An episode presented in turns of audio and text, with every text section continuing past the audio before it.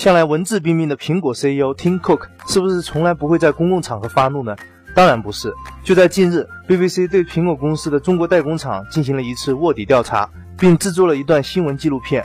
这段纪录片记录了苹果代工厂的相关情况。BBC 在节目里指控苹果没有兑现承诺，工人的工作条件和工作时间仍然违反了标准规定。而在这个节目播送之后，苹果向英国分部约五千名员工发送了一封邮件。抨击了 BBC 的行为。苹果 CEO 在邮件中指出，自己和 CEO 都被 BBC 的误导性报道所触怒。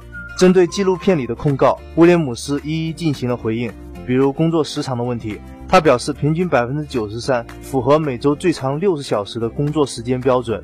而针对非法采矿的问题，他则表示这些难题政府都无法解决，但苹果依然会在这方面努力。至于 BBC 到底抨击的是谁，这里小编就不下结论了。接下来看看两样新奇的东西。如果你觉得自己的 iPad 已经很久没有发挥作用了，那么对于有多屏需求的用户来说，这里有一款软件，也许能够让你的 iPad 重新派上用场。这款软件的名字叫做 Duet Display，它可以用来充当笔记本的第二块屏幕，使用起来也非常简单。iPad 下载这个应用之后，用数据线连接 Mac 和 iPad，就可以为 iPad 开启第二块屏幕。你可以将任何东西移到第二块屏幕上。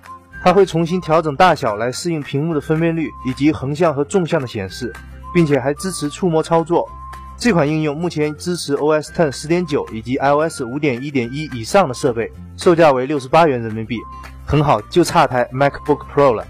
除了软件，还有一款硬件比较有意思，它是一款无线听诊器，名字叫做 Stacy，可以让你在家就可以轻松掌握你的心脏情况。结合配套的软件，使用者可以将跟踪监测到的信息通过 App 发送给家属或者医生。当你将 Stacy 放在左胸前并按压它三秒以后，它便会结合 App 开始监测你心脏的活动。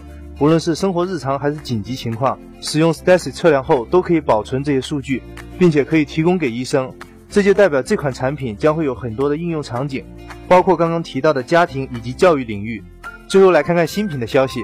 Nowhere else 曝光了三星下一代旗舰的几张外壳谍照，图片再次证明 Galaxy S6 将会使用金属边框。不过，类似 Galaxy Alpha 的设计是否就真的讨好用户呢？还真不好说。而在国内，魅族和小米的新品已经在工信部上亮相。魅蓝 Note 的配置和红米 Note 基本差不多，外观则是延续了魅族 MX 系列的设计语言。而小米新品应该是红米 ES 的升级版，外观更紧凑，并且会使用骁龙四幺零处理器。但是，一 G 内存是个什么鬼？